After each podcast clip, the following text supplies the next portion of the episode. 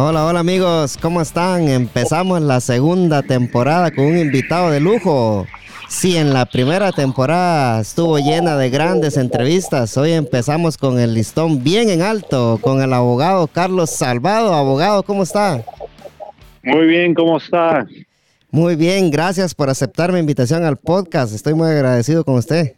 No, gracias por invitarme. No, es claro. Un, es un placer tenerlo acá, abogado. Este, ya sé que eh, es una persona muy ocupada y vamos a ver hasta, hasta dónde llegamos ahorita hablando de lo que es su, su historia, ¿verdad? Y de sus comienzos y cómo fue que usted se decidió por, por ser abogado. Pero antes, antes de, de, de empezar, eh, ¿cómo, ¿cómo, la gente puede comunicarse con usted si, quiere, si quisiera usar los servicios de eh, suyos y de su bufete? Mira, tenemos dos oficinas, una en Virginia y otra en, en Maryland. Uh, pero lo más fácil para comunicarse con, conmigo sería mi celular, el 703-930-7433. Ok. Me pueden mandar un texto, me pueden llamar, así que si me doy cuenta a medianoche, ya, sabo, ya sé lo que tengo que hacer la siguiente mañana. A primera hora, ¿verdad? Sí. Ya, yeah, claro. Así que Así que hay que trabajar, ¿ves? ¿No? Sí. Hay bastante que hacer, así que cualquier oportunidad que tenemos, así que hacemos. Sí, no, no puede quedarse uno parado, abogado, ¿verdad?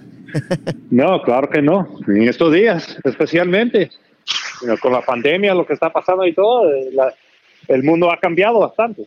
Sí, demasiado. Y yeah, sí, demasiado. Es, espero que la pandemia no le haya afectado a usted en nada, abogado, y que, que esté sano y su familia también.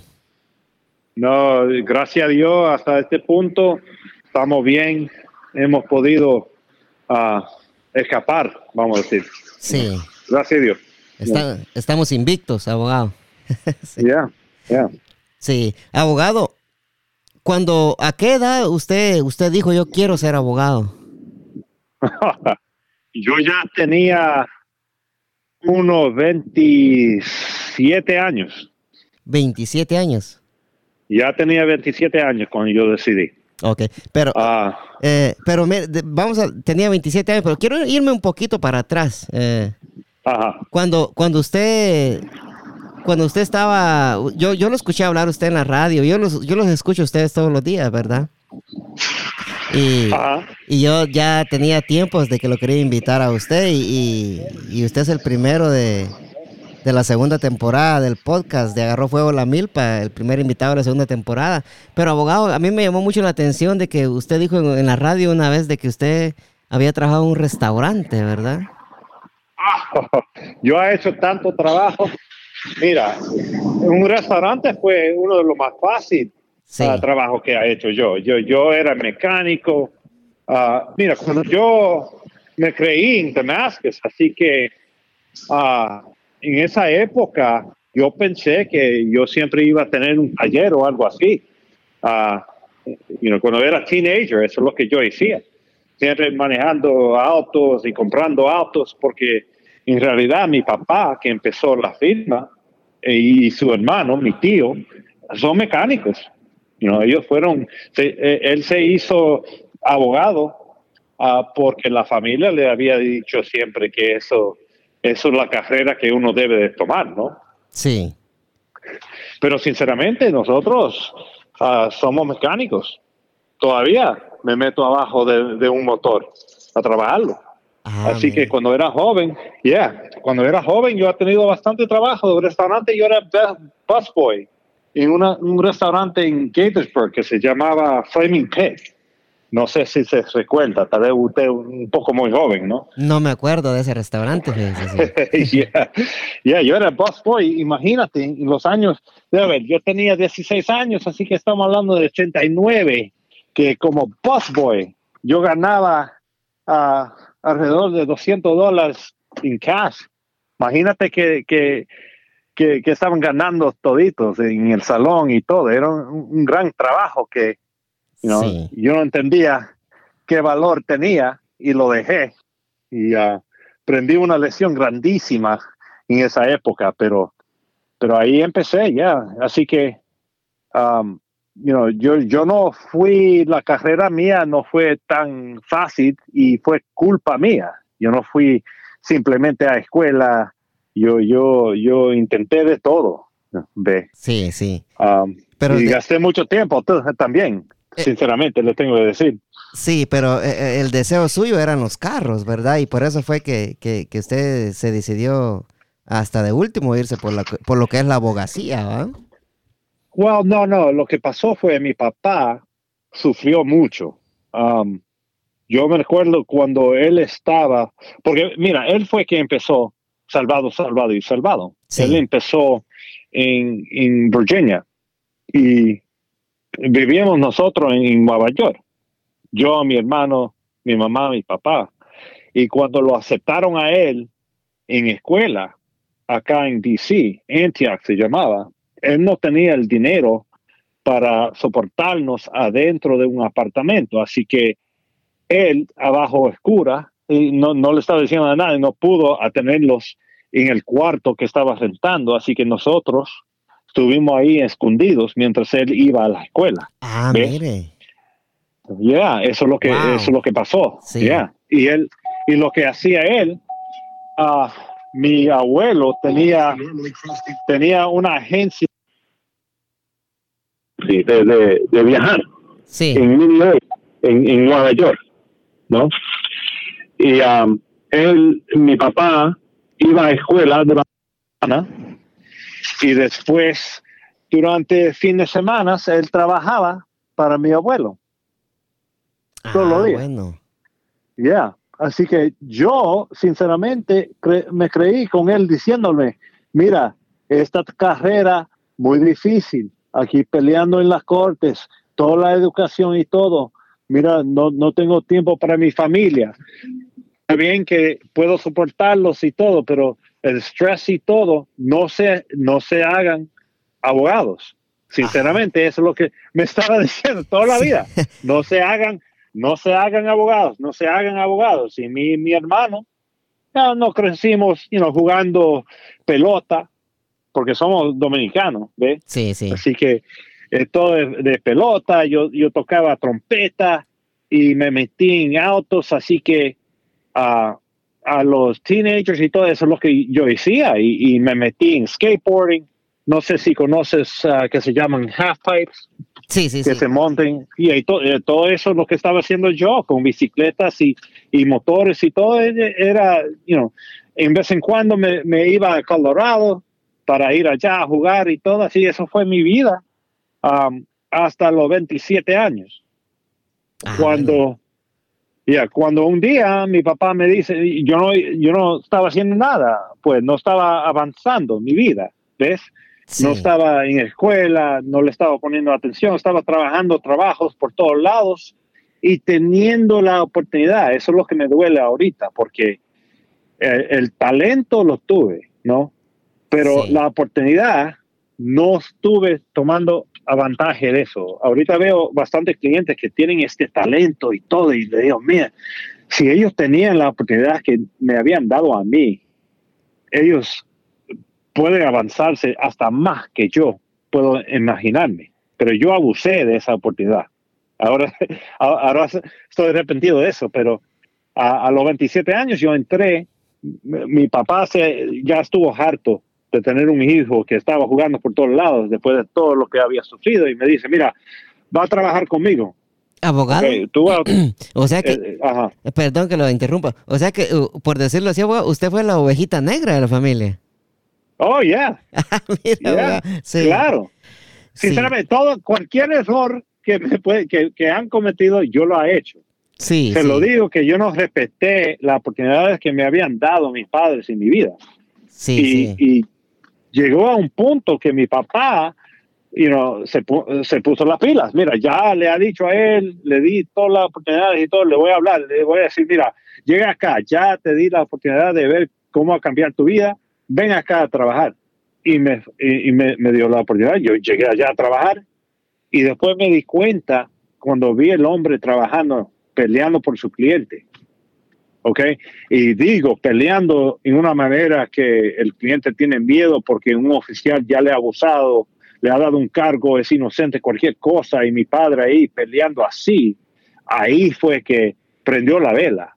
Ahí, que vi que, mira, hay manera de enfocarse la energía que yo tenía por los motores y, los autos y los skateboards y los half pipes y todo, yo podía utilizar esa misma energía en la corte en una manera legal. Sí. ¿Me entiendes? Sí. Y una, una manera muy respetuosa de, de las leyes y el sistema acá. Y ahí, ahí fue que yo dije, mira, es, esto es lo que quiero hacer. Y después en ese momento todos esos años de mi papá diciéndome a mí, no se haga abogado esto, lo otro. Fui a escuela, en dos, y en dos años y media terminé el colegio y después hice, antes de los 30 años, ya me hice abogado. Ah, mire, estuvo, estuvo el, el, pero como usted dice, ¿verdad? Usted, usted, usted se le prendió la vela y dijo, esto es para mí, esto es lo que yo quiero hacer, donde vio a su papá defendiendo y, y prácticamente que recuperó el tiempo perdido en tres años, abogado, por decirlo así, porque eh, yo puse que lo iba a entrevistar usted ahora en Facebook y, toda la gente tenía muy buenos comentarios hacia, hacia usted. Bueno, mira, una cosa, lo bueno de, de, de, de, había gastado tanto tiempo, y yo digo gastar tanto tiempo, porque mira, le enseñan acá en este país que a los 18 años debe de graduarse de high school, ¿no? De ahí debe ir al colegio, la universidad, para cuatro más años. Así que los 22 años debe de ir a una carrera profesional o seguir la educación, por ejemplo, en, un colegio de leyes. Así que la carrera normal para un abogado a los 25 años ya debe de serse abogado y ya debe de estar ganando su plata como un abogado profesional. Sí. Y sinceramente eso es lo que es normal. Pero yo he encontrado que los abogados que han seguido esa carrera le han perdido algo, ya han perdido algo de la vida, que no entienden, no pueden a conectarse con la gente que no han tenido esa vida tan fácil de ir al high school, al colegio, después a un, colegio de leyes. Le faltan ese conocimiento de que la, vida no es fácil. La gente comete errores. Y, y, cuando uno comete errores, bueno, la diferencia de un hombre o una mujer que va a sobrevivir su vida y va, va, va, a llegar a un punto que está contento con la vida suya y la familia y todo, es que como actúa una persona que ha cometido un error y hay que cambiar su vida, ¿ves? Yo no veo, eh, y, eso, y yo veo ahorita mismo, yo estoy tan feliz con mi vida que yo, nunca había imaginado esto a los años de mis 20 años, ¿no? Cuando estaba pensando en jugando y todo, yo vi la vida como esto va a ser tan difícil, ¿cómo que voy a tener una casa, una esposa? Ah, pero ahorita estoy muy contento. Y yo no soy un hombre muy rico tampoco. No, no, no, sí. Abogado, entonces usted, usted sí, eh, así en sus, en sus adentros, usted sabía de que no, a la edad de 21 años, usted sabía de que no estaba haciendo bien, ¿verdad? Usted estaba consciente de eso, ¿verdad? Yo estuve muy consciente de eso porque uh, primer lugar, mi papá, yo no estaba, estábamos peleando bastante. Había una época que yo no le hablé a mi papá para unos tres años. Yo, yo salí de la casa a los 17 años y nunca le pedí, yo pensé que era como admitiendo que, que había cometido un error pidiéndole ayuda a mis padres. ¿Ves? Sí. Que ahora en esa época estaba pensando, así que se, se, hace un hombre, ¿no? Un hombre se sale de acá, no le voy a, decir a nadie que yo cometí un error, no voy a admitir esto, yo voy a solucionar el problema y no le voy a preguntar, no le voy a pedir ayuda de las personas que, que me aman, pues. Sí, sí, sí. Es, y, y, yo veo eso ahorita en, en, los jóvenes que a veces tengo que representar, que lo digo, mira, you know, eh, no hay nada malo de decirle a una persona que, que te ama, que, que, te brinde la mano para asistirte, que necesita ayuda. Y no entendía eso, así que claro que sí, que yo entendía que en esa época que no estaba haciéndolo bien. Sí. Abogado, o sea que eh, usted, yo, yo lo entiendo lo que me está diciendo usted y yo entiendo de que usted cuando representa a jóvenes así de esa edad, usted se pone en los zapatos de, de ellos, ¿verdad? Porque eh, usted sabe qué fue lo que es estar ahí, ¿verdad? Y, y, el, el, miedo de no pedirle ayuda a los seres que te aman, ¿verdad? O el orgullo, que sería otra cosa también, ¿va? Claro, mira, yo lo digo en esta manera. Yo me recuerdo cuando yo Mira, yo intenté de hacer lo que quiso mi papá. Yo intenté de ir, a una escuela de una vez. Y, yo lo hice por él. Y no porque pensé que era lo mejor que hacer. Lo hice para que no me, para que me deje de, molestar. Sinceramente. Ok, ¿qué es lo que tengo que hacer? Ir a esta escuela. Está bien, yo voy. Y claro, cuando yo voy allá, yo, mi corazón no estuvo, no estaba poniéndole atención, gasté todo el dinero. Y llegó a un punto cuando yo empecé a pensar, mira, yo fallé acá, ¿cómo voy a arreglar esto? Era una época que el Internet, eh, la información no estaba disponible así. Yo, yo, yo me recuerdo, yeah, yo y, y cuando una persona no tiene la confianza en su misma, de hablarle a personas. Y yo no la tuve. Yo, yo no pude. Yo estaba más escondiendo la realidad de la situación en vez de hablar con un, amigo, un, un familiar. Así que yo andaba como, hey, todo está bien al mundo, pero adentro me estaba matando. Sí, sí, ahí sí como decimos nosotros, andamos con, con, con la cara de, de payasito, eh, pero por dentro nos andamos matando, de, tristeza o, de cualquier cosa que nos suceda en la vida. Pero abogado, ¿qué, era lo que su papá quería que usted estudiara? Él, él quisiera que yo me hiciera algo como ingeniero. Ah, bueno. Ah, él siempre decía algo como, mira, lo que me mata a mí es pensando en la vida de otros él siempre me decía, mira, yo no puedo, no, no, no hagas esto. Yo estoy pensando en que tal vez le van a condenar a este inocente, va a estar en la vida toda su vida y todo.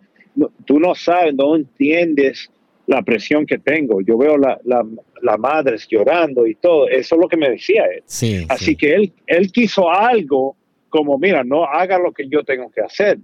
Vaya a hacer algo como vender propiedades. Uh, o, algo, algo fácil que casi uno puede estar separado de la vida, pero uh, y, en esa época eso fue, estuve muy confundido porque al mismo tiempo, ok, cuando me dijo eso, está bien, voy a gozar la vida, voy a jugar esto, lo otro, y, no me puse a, estudiar y todo, y, claro, la carrera que, tomé uh, me hizo la vida un poco difícil. Ah, pero you know, es, algo que ahorita yo pienso atrás y, veo toda la experiencia que yo uh, me dio la vida, la carrera que yo tomé. Mira, yo, yo, yo, como dije, tocaba trompeta. Yo me metí en bandas, eh, tocando trompeta y fui a escuelas por eso. Um, así que tuve la oportunidad del punto de vista de músico y cómo viven esas personas y cómo ellos viven en esa, esa profesión, esa vida, que es muy diferente de la mía. Y, decidí, mira, es no la mía. You know, era pelotero, yo entiendo, yo me recuerdo los que fueron y siguieron y, jugaron profesional. claro que yo no llegué a eso tampoco, pero yo tenía esa experiencia. Sí. Y al fin, yo no siento que que falté algo, que ahorita cuando me despierto en la mañana, yo, yo, no, yo no me quedo ahí pensando, oh, tal vez debiera hacer esto, you know, oh, I wish I would have done this, you know, ¿por qué no, por qué no tomé ese chance de seguir en esta carrera? ¿Por qué no hice esto, lo otro? Yo llegué a la, decisión de ser abogado después de atentar todas esas cosas. Sí, usted tiene toda la experiencia, es que usted todos los trabajos que usted pasó fueron experiencias que al final de, todo le, sirven a uno, abogado. Oh, ya, yeah, mira, me trae un caso de autos, de robo de autos. Había una época que que habían bastante que, muchachos que se juntaban en PG County, en Prince George's County, a hacer carrera, ¿no? Por la 201 allá. Sí. Y estos muchachos, mira el talento que yo vi. El problema es que no tenían el dinero para el equipo de los autos, así que se ponían a, a robar, ¿no? Sí. Ah, y robaban Hondas y todo, y intercambio y todo. Y, y yo pude utilizar la experiencia que yo tenía como mecánico a entender por qué ellos estaban tratando de robar ah, tipo de, de- de autos, de Honda, porque había un intercambio de, de unos años que se podía hacer muy pronto y muy fácil de los motores. Y yo sabía que los oficiales, los investigadores y detectives no tenían ese- esa misma educación, así que Ah, yo pude ganarle algunos casos porque yo sabía cuándo estaban mintiendo los detectives. Yo Sí. sabía cuando ellos no sabían que le estaban poniendo un cargo a una, un inocente, una persona que en realidad tal vez había cometido otro error, pero no era culpable de lo que le estaban dando ese cargo. ¿Me entiendes? Sí, sí, y ese es un problema que se ve muy, muy a menudo acá, ¿verdad, abogado. Bueno, hay que entender que en realidad lo que está pasando aquí, y, y esto, y- yo digo, mira, 30 años atrás, cuando tenía yo 17, 16 años, y yo y mi hermano fueron los únicos hispanos en Damascus, Maryland, en Montgomery County. Ah, ¿en serio, sí? Ya, éramos, a mí el nickname mío era Crazy Hispanic.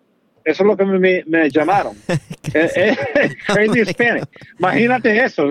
Ya, en esa época, eso fue mi nickname. Porque ah, tenía un auto que todavía lo tengo. Un, un, Ah, ¿en un serio? Swinger. En serio, mira, esto es verdad, man. Wow. Todavía tengo el auto, era un- del año 70, Dodge Dart Swinger, que lo pueden buscar, que era como un muscle car, era rosado, y eso es lo que yo manejaba en, en el high school, en, en- una época cuando era puro racismo en, en Damascus, ¿no? Eh, allá en esa época era un pueblecito esa área Sí, Ah. sí. pero you know, es algo que es parte de, de mi experiencia y, y mi vida que utilizo todos los días. Así que lo que había pasado y mi punto por mencionarlo es que esta área acá ha crecido y ha cambiado bastante. Así que hay una tensión de lo que se recuerdan como era este condado acá en Montgomery County o esta área aquí y cómo se está cambiando, que, que aquí tenemos ah, hispanos por todos lados ahorita. Es, más, la mayoría somos hispanos ahorita. Sí, en, ¿No? en, en términos de 10 años cambió, cambió mucho, ¿verdad? Oh, imagínate, Sí. 20 y 30 años. Sí. Abogado, me, me llamó la atención de, de su carro.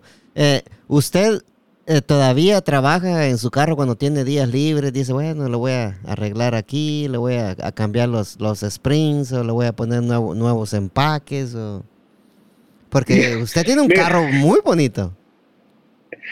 Bueno, mira, ahorita todavía me encantan los autos, ¿ok? Sí. Sí. yo todavía, ahorita mismo de los autos clásicos tengo, yo, yo encontré, me, me recordé del auto, siempre me, me, me recordé del auto que tenía mi padre cuando yo tenía cuatro años. Y era un Oldsmobile 98 del año 77. Oh, Y me recuerdo, porque en esa época, recuérdate que mi papá estaba soportándonos a nosotros, estaba trabajando a la agencia de, de- de viajes de mi abuelo los fines de semana, Y- sí, sí. los fines de semana y todavía estaba tratando de hacerse abogado. Y yo vi cuando él se metía en su auto, en esa época era este auto de 67, Oldsmobile. Y él hizo un rebuild del motor y todo. Y, y yo me recuerdo a los cuatro años estando abajo del auto cuando él estaba ah, construyendo todo. Y yo me recuerdo que durante ese tiempo, cuando estaba trabajando, es la única vez que yo no vi como el stress en la, la cara de él. Ah, ¿Me mira, entiendes? Como- sí. Como había paz. ¿Qué, qué, ¿no? qué- qué recuerdo más bonito eso, sí. Yeah, así que hace como cinco años que, y, yo siempre quise ese auto, y mira lo que le pasó a mi papá, un, borracho, uh, le pegó al auto, y, ocho autos más, después de dos semanas de tener el auto ya completamente hecho y todo, era como una limusina, el auto, negro con rojo, y, y se lo chocaron. Mira, a mí, yo vi a mi padre llorar ese día por todo el trabajo que había hecho, Ese era su sueño, ¿no? Sí. Y otra cosa, you know, como mi papá tiene más, yo, más amor de gente que yo, porque yo me recuerdo también que él llegó a la corte y lo iban a encarcelar al tipo, ¿no? You know, que se emborrachó y, causó todo este daño. Y mi padre no quiso ser testigo contra él. Ah, ¿en serio? En serio, yeah. en Nueva York, yeah. me recuerdo de eso. Siempre, no, nunca entendí pero él dijo, no, ya tiene, ya tiene bastante problema, no le voy a hacer daño. Pero de esa época, así que me duró 43 años encontrar un auto igualito de él. Lo encontré en Nueva York y fui allá a comprarlo.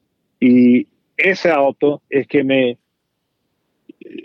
me tomo el tiempo en vez en cuando, cuando puedo, fines de semana, y, hago todo. y yo le cambié cada alambre que tiene ese auto.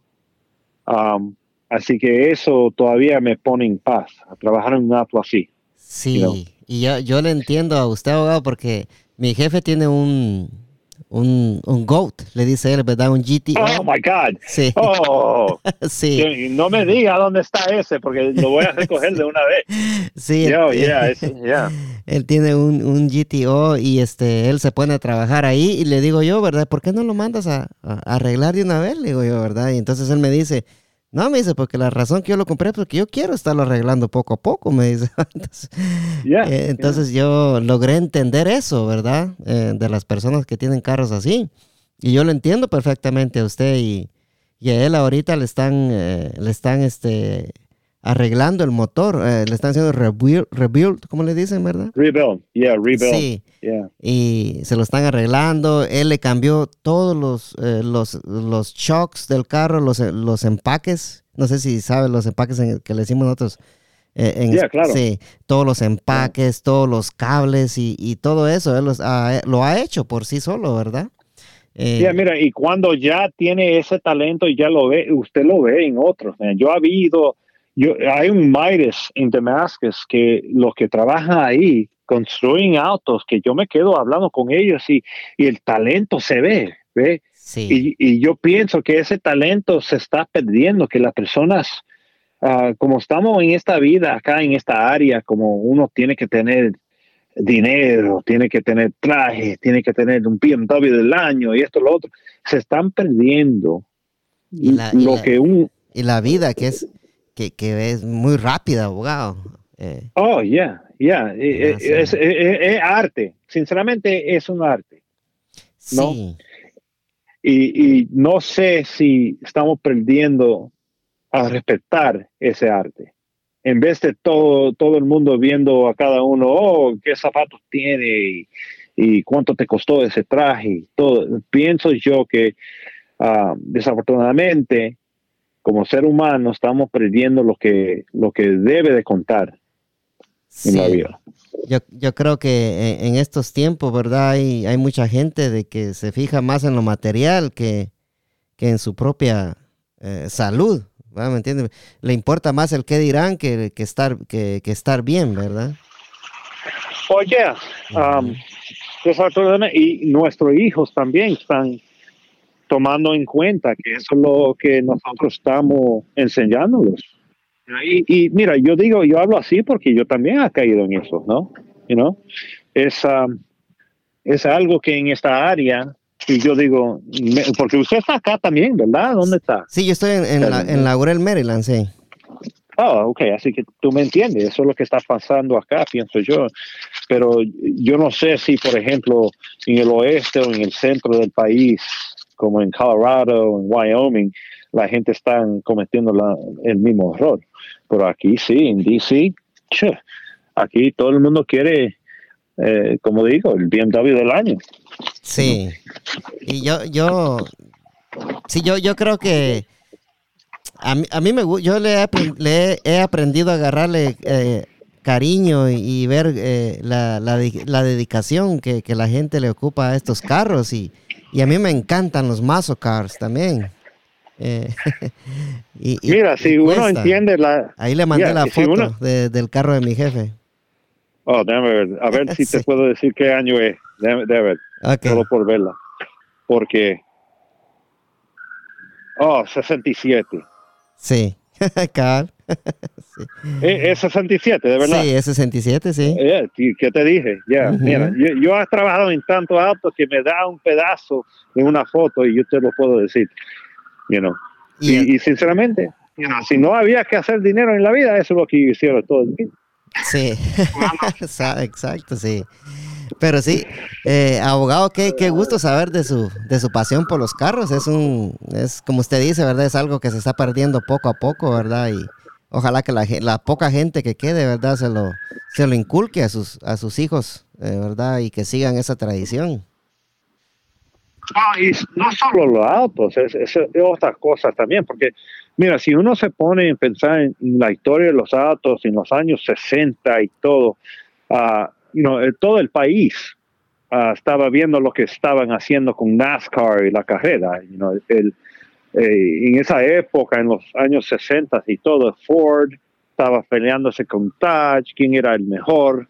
Uh, ahorita mismo estamos perdiendo la razón por qué tenemos autos, simplemente ir al trabajo, ¿no? Sí, exacto. Eh, eh, porque, porque ahorita la vida ha cambiado que todo tiene que ser puro trabajo, puro trabajo, puro tener esto y no, no, no hay que sentarse con la familia ya, you know. A veces yo, yo no, ya se ha perdido esa, ese pensamiento de que la familia debe comer o cenar juntos, ¿no? Sí y, y, es un víctima de lo que está pasando acá. Y todo por, eh, por el tiempo, ¿verdad? Que, que, el tiempo es, es cruel, el tiempo, sí. Sí, abogado, eh, eh llegamos al, a, cuando usted cumplió, se graduó de, de abogado, ¿verdad? Eh, usted me dijo que se pasó a trabajar con su papá y se graduó de abogado. Eh, ¿Cómo fue su primer caso, abogado? ¿Se recuerda oh, usted? Oh, claro. Mira, en primer lugar, yo empecé a trabajar mi papá antes que yo decidí a, seguir, a, regresar a la escuela. Así que mi primer día de ser abogado, mi padre me, me dio seis casos en Fairfax. Siempre me recuerdo. Seis casos. Y me dice, seis, ya, porque hay que recordarse, en esa época, cuando empezó mi papá en Virginia, en Falls Church, por la Columbia Pike, en esa área, eh, habían como tres abogados que hablaban español. Sí. Uno que es juez ahorita, que se llama David Bernhardt, que ahora es juez en ah, la Corte Circuito de Fairfax. Mi papá fue el otro, y después había uno que se llamaba Sean O'Malley, que era ah, mexicano. Muy buena gente. Así que todos los clientes hispanos iban a uno de esos tres abogados. Así que cuando yo llego a ser abogado, mi hermano, mi hermanito, que es dos años menor de que yo, cuando yo entré, mi, mi papá tenía bastantes clientes y nunca quiso decirle que no a nadie. Así que cuando yo entré el primer día, aquí están seis casos, yo regreso. Eso es lo que me dice. Mira, aguanta acá, el juez te va a llevar el caso, espérate un momento, yo regreso. Él nunca regresó, así que yo tenía que lidiar. Me entró el primer día, tuve mi primer juicio. Y uh, claro que... ¿Cómo se sintió? Después, Porque oh, imagínese que su papá le dijo ya regrese y no regresó. bueno, eso, mira, por eso que digo, la, la presión que uno siente. Por eso es que él no quería de que usted se metiera abogado. exactamente. pero ¿qué va a ser uno? ¿Qué va a ser? You Es mejor que yo sufro en vez del cliente. Eso siempre lo que dijo él.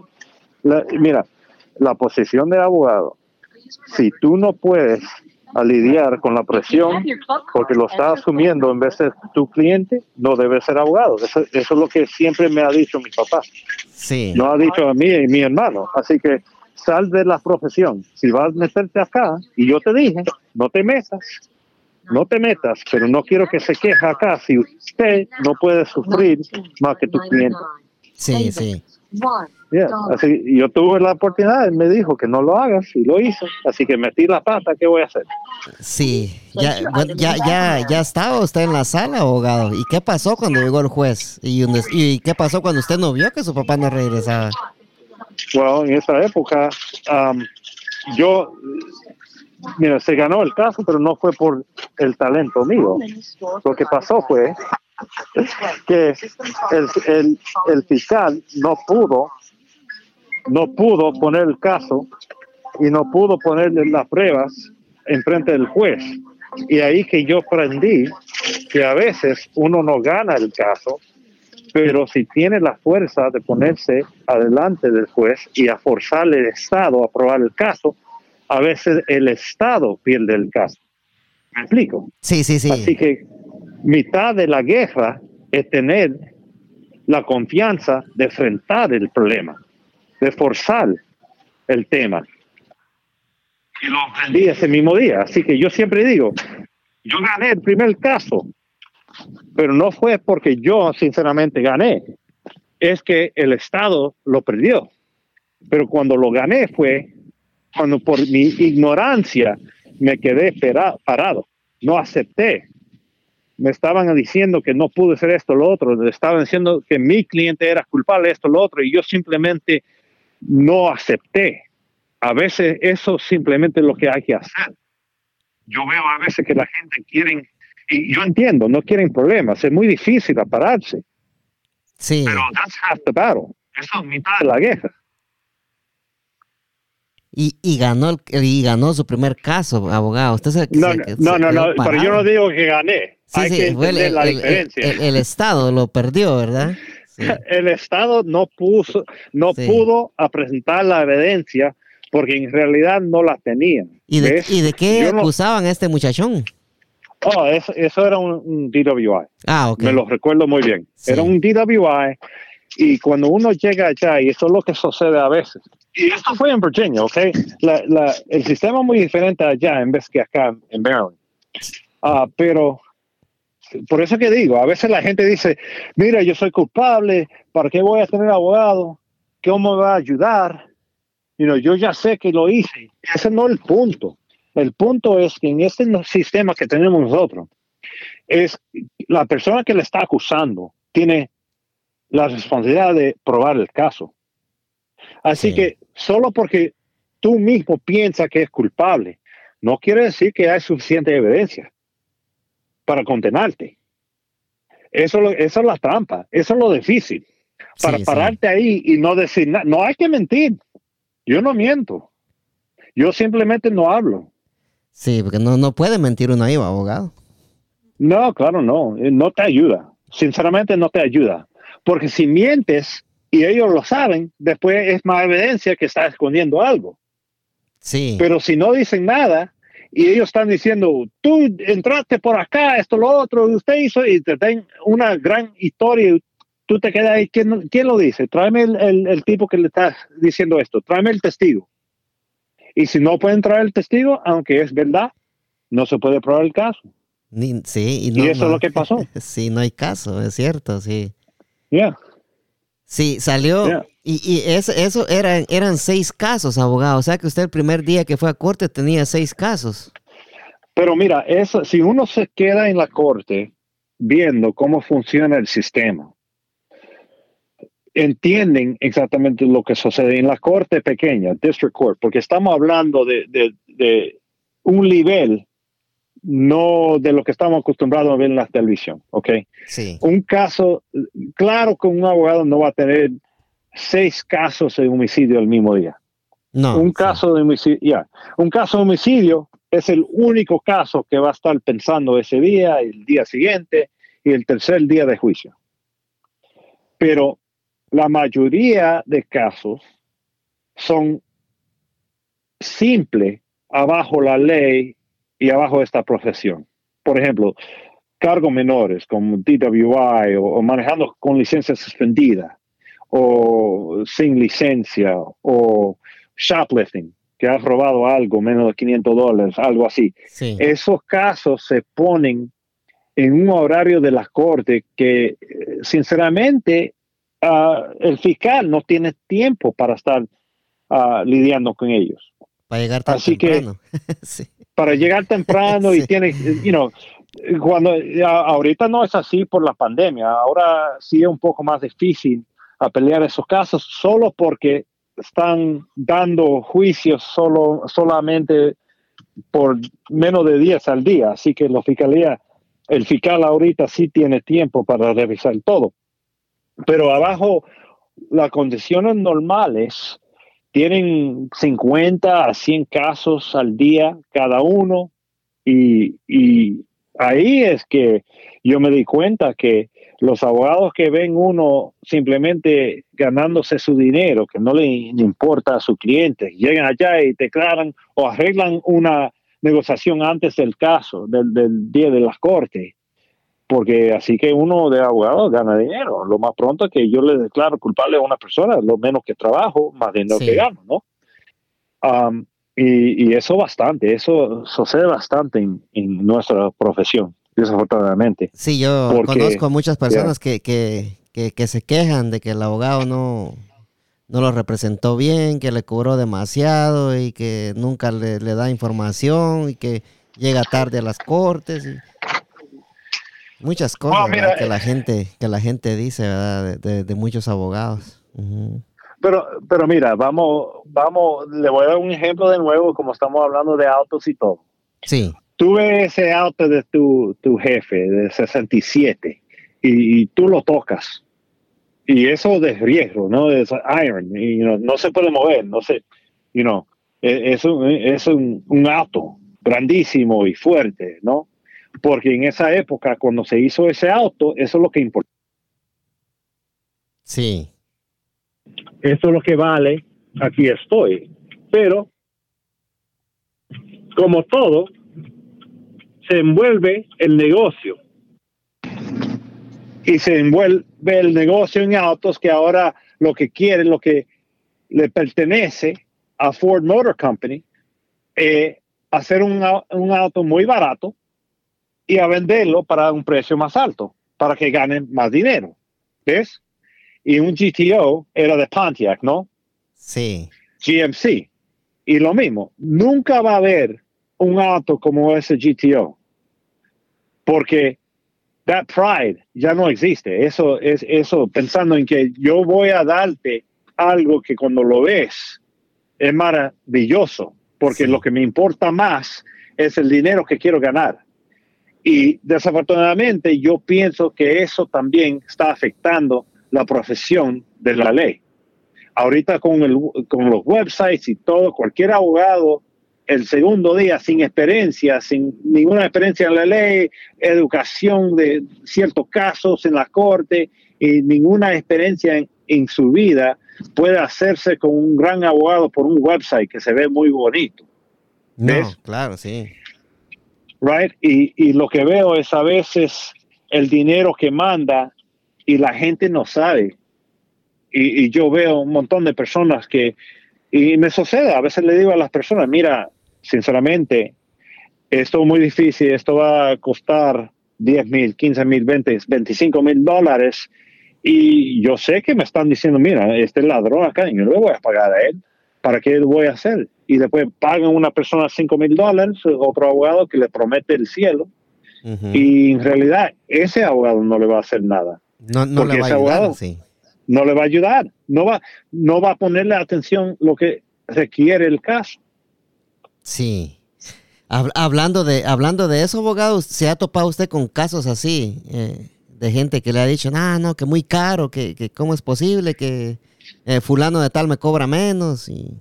Oh, my God, eh, todos los días. Ah. ¿Cómo es así? Mira, pero eso, eso es normal, no es culpa de ellos, ¿no? No, sí. Eh, no es culpa. Eh, es culpa del abogado que ha abierto su, su, su, puertas y le está mintiendo a la gente, mira, yo soy esto, lo otro, esto, lo otro y todo. No es culpa de, la gente. No, es cierto. Pero es, es muy desafortunadamente que esto es lo que está sucediendo. Ahora, le voy a decir una cosa buena de la pandemia. Yo pienso que por la pandemia, a muchísimos de esos abogados que cuando se puso más paso el proceso y cuando ahora uno tiene, tiene su caso ahí y no hay 50 más a robarle la atención del juez, ahora se está descubriendo los abogados que no, no saben qué están haciendo. ¿Me entiende? Sí. Y, y ya estamos por casi un año con esta pandemia y lo que yo veo es que los abogados que respetan la profesión y siguen y la entienden y en realidad han estudiado la ley, ellos están saliendo bien. Mientras los otros que se estaban llevando del precio de, de, lo rápido que, que trabaja normalmente el, sistema, que nadie se estaba dando cuenta que en realidad no estaban haciendo nada, ellos no pueden sobrevivir sí, cuando lo están enfocando. Eh, sí, porque ahora eh, queda, quedan al descubierto, pues, ¿verdad? Porque eh, lo que hacían antes, así tan rápido como usted dice, pues hoy, hoy no pueden porque no tienen la experiencia ni el conocimiento para hacerlo. Sí, y, hay tiempo para verlos. Mira, le voy a decir, usted, uno llega como abogado en una corte ahorita, por ejemplo, en Montgomery County o en Prince George's County, y puede ser que simplemente eh, estás tú, tal vez otro abogado con su cliente, tu cliente, la fiscalía, los testigos y el juez. Así que ahora te están evaluando, ahora te están chequeando. Sus argumentos tienen que estar ah, completos, tienen que estar muy preparados. Tienen que ser buenos argumentos. Tienen que ser buenos argumentos. Ya las mentiras están afuera de la ventana. Too bad. A mí, eh, a, a mí por esa razón y ese sentido, eso yo estoy contento porque sinceramente la profesión de abogados yo pienso que se, han, se está dañando por el tema de negocio. Igual como yo siento que se han ido los autos, de esa belleza como el auto GTO de, su jefe a lo que se puede comprar ahorita por el mismo dinero. Sí, es cierto. Eh, y casi que como que si las dos cosas eh, eh, como que van de la mano, ¿verdad, abogado? Porque hemos estado mezclando su profesión con los autos y, y, me gusta cómo va la cosa, ¿verdad? Y, y, las comparaciones que usted hace tienen bastante sentido. Bueno, mira, ¿Mm? yo pienso que es un error a pensar que simplemente porque soy abogado, que las reglas de la vida no me, no me pertenece. Que lo que las lesiones de otros negocios y, lo que ha sucedido en, otras cosas. Y yo digo también con la música, mira, la música cuando yo, ah, cuando yo trabajaba de tocando trompeta, cuando tenía 19, 18, 19 años, o tal vez antes, uh, el circus, ¿no? Barnum and Bailey Circus. Sí, sí. En esa época todavía, cuando llegaban a, tocar en DC, ellos nos contrataban para ir a tocar las trompetas con la banda y lo ponían abajo, right? Pero en esa época, alrededor de 91, 92, ellos se dieron cuenta que sería más barato, en vez de pagar músicos, a tener una grabación. Y en esa época pararon de contratar a músicos y simplemente estaban tocando una grabación y perdieron esa diferencia, perdieron ese talento. Ya no, no habían trabajos así. Sí. Y, y, sucede en todo, sucede me imagino que tú estás viendo eso también. Sí, en, sí. en su profesión. Sí, qué, qué, qué comparación. Sí, el eh, abogado, usted tiene todita la razón. Y fíjese que yo también eh, he estado viendo eso. Y lo, yo soy carpintero, fíjese. Eh. Ah. sí, entonces, este, hay gente, antes, abogado, le estoy hablando como de unos cuatro años atrás, la gente, mire, hágame el trabajo por, como por ejemplo, ¿verdad? Mire, cámbiame el piso al deck, mire, hágamelo por mil dólares, ¿verdad? Y, y, tal vez mi precio era de 1800, pero entonces yo le decía, ah, pues está bien, se lo voy a hacer por mil dólares, ¿va? Pero ahora, abogado, eh, cuando yo le doy el, el, precio a la gente de los trabajos que yo hago, si ellos quieren, pues está bien, si ahora si no quieren, pues no. Y le voy a decir por qué, porque pasa lo mismo que pasó con, con lo que usted decía del circo, ¿verdad? Que hay, que hay mucha gente de que anda regalando el trabajo. Es como que pongan un disco, ¿verdad? Es un disco en vez de en vez de contratar una banda que se va a escuchar más bonito. Ya, porque la gente ahorita está más interesada en cómo se ve afuera. Sí. No lo que está abajo del suelo, ¿ves? Si es campeitero de qué, de, pisos o de, de, gabinetes. Yo hago, yo hago decks, hago fence, eh, hago, bueno, para decirle que yo hice mi mesa aquí, mi, mi dining table, mi mesa, mi mesa del podcast, yo la hice también, el mueble para la televisión yo lo hice. Eh, yo le puedo hacer este crown molding, eh, le puedo uh, framear un basement también, eh, le pongo puertas, ventanas, todo lo que es relacionado con carpintería. Muy bien, así que a donde pierden la gente cuando le, le pagan a una persona que ha pedido menos que usted, por ejemplo, un, framing del basement.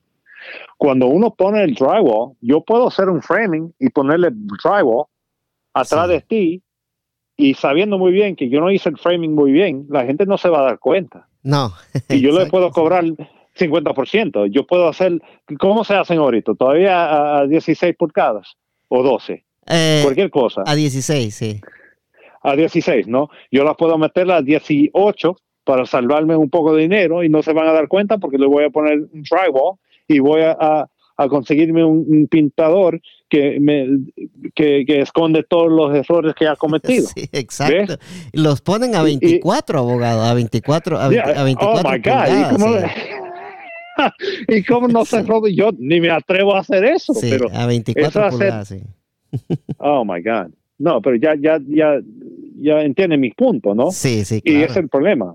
You know? Y desafortunadamente, ahí que se está perdiendo el talento, eso es lo que digo, porque la gente en vez de investigar bien y darle el, el, dinero que le pertenece a una persona, un profesional como usted, que está haciendo las cosas bien, aunque se puede esconder, no le están dando ese dinero, están sufriendo esa gente.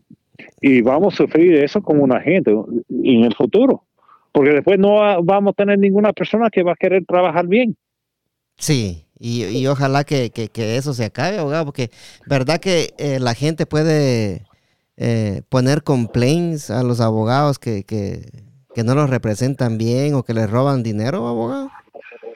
Well, yeah, el problema de eso es que eh, depende, depende en el estado, se lo digo. Um, por, porque en Virginia, por ejemplo, la más estricta la ley lo más difícil para un abogado hacer un mal trabajo sin la persona darse cuenta. Por ejemplo, en Virginia, usted puede tener un, un récord limpio, nunca ha tenido ningún problema. Sale a un salón, toma bastante y después te da, uh, te encuentran DWI, te paran, ¿ok? Sí. Por la ley en Virginia, si está arriba el punto de alcohol en su sangre, arriba del punto 15, y pueden aprobar eso en corte, tú vas preso.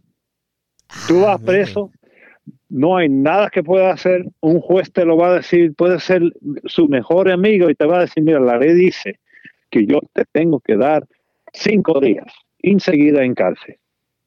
Ese mismo caso, en Maryland, no te van a dar tiempo de cárcel. Es más, es posible en la mayoría de los condados acá que le dan probación antes de una condena. Y eso a veces eh, se puede, puede tener dos puntos de vista de eso. Puede decir, mira, well, por ejemplo, le está dando, por lo menos le está dando una oportunidad a la persona, el pobre que se metió en el lío. Pero lo que yo veo es que los abogados que llegan allá, que no saben lo que están haciendo, en Virginia, el primer día ya saben, el sistema le enseña a, las personas que, mira, conseguiste un abogado que no te hizo nada, ya está preso por cinco días. Ese mismo abogado llega en un candado acá, en Maryland, no haciendo nada, y el juez no mete al cliente preso, y el cliente sale y va a la casa pensando, mira, tuve un buen abogado. Exacto, sí, sí, sí. ¿Ves? Es, Y es después cuando- sí. es muy diferente. Y después cuando le pertenece la segunda vez, y a ver, es- a cada rato sucede, cuando yo llego, la segunda vez llega, mira, la, ¿qué pasó la primera vez? Oh, nada, nada, mi abogado me sacó de todo. Y le dijo, mira, no, por ese caso antes había defensa. Ahora tiene un problema usted. Y por perder la primera que tenía defensa, esta es la segunda, ahora sí que te van a mandar preso es, es casi, eh, eh, eh, es, es algo que yo quisiera que cambiaran la ley acá en Maryland para que no que en realidad no le están sirviendo al público, Sí, porque, no le están sirviendo al público. sí, porque en, en, en Virginia es eso, sí, sí. Yo sé que en Virginia son más estrictos ahí, este, que acá en Maryland, ¿verdad?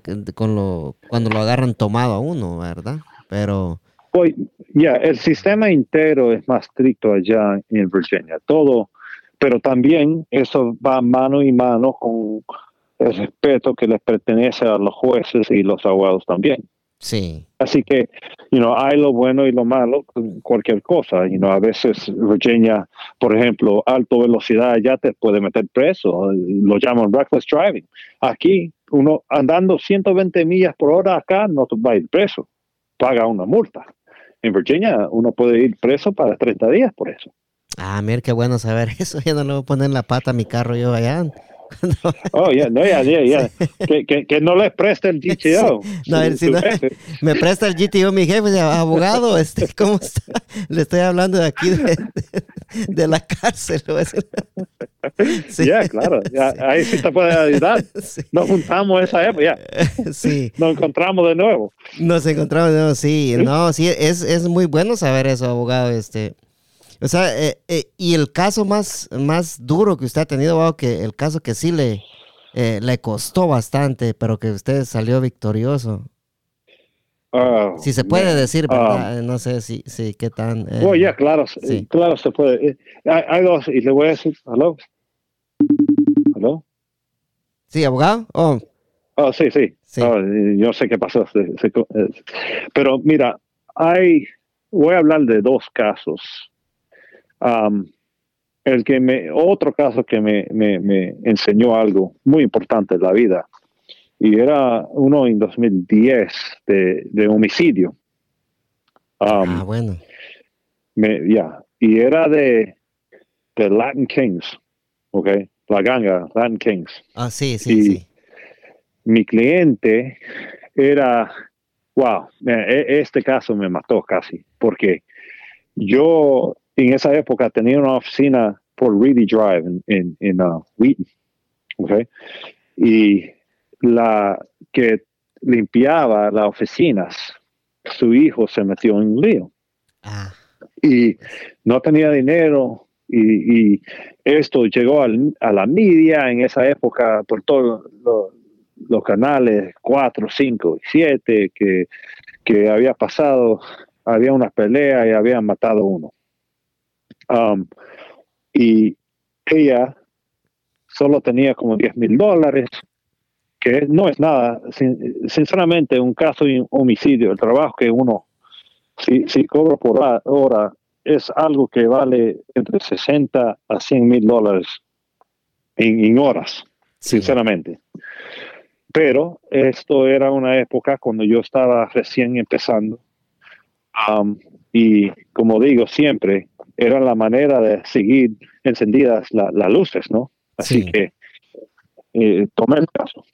Y ah, cuando yo llego a hablar con su hijo, me doy cuenta que el joven recién se había metido en, en la ganga y pues estaba pensando que esto era un partido casi, como lo encontró como algo orgulloso era, ¿no? Él estaba haciendo todas las tareas que le daban, tenían poemas y todo, y me contaba cómo era que tenía que pasar exámenes y todo, y sinceramente yo no pienso que él entendía qué era que se estaba metiendo. el, el problema que tenía, sí.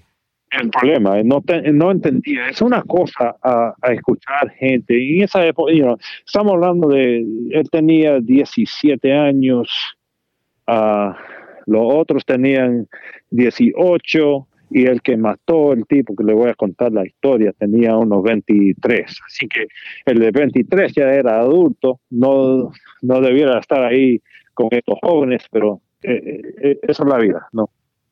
Um, y lo que sucede es que está en un grupo y un muchacho que estaba tomando llega a una casa donde están estos y esta, hay unas uh, muchachas ahí y todo, y ya saben qué sucede cuando hay hombres y mujeres y todo, o los muchachos ya empiezan a hacerse como machos, ¿no?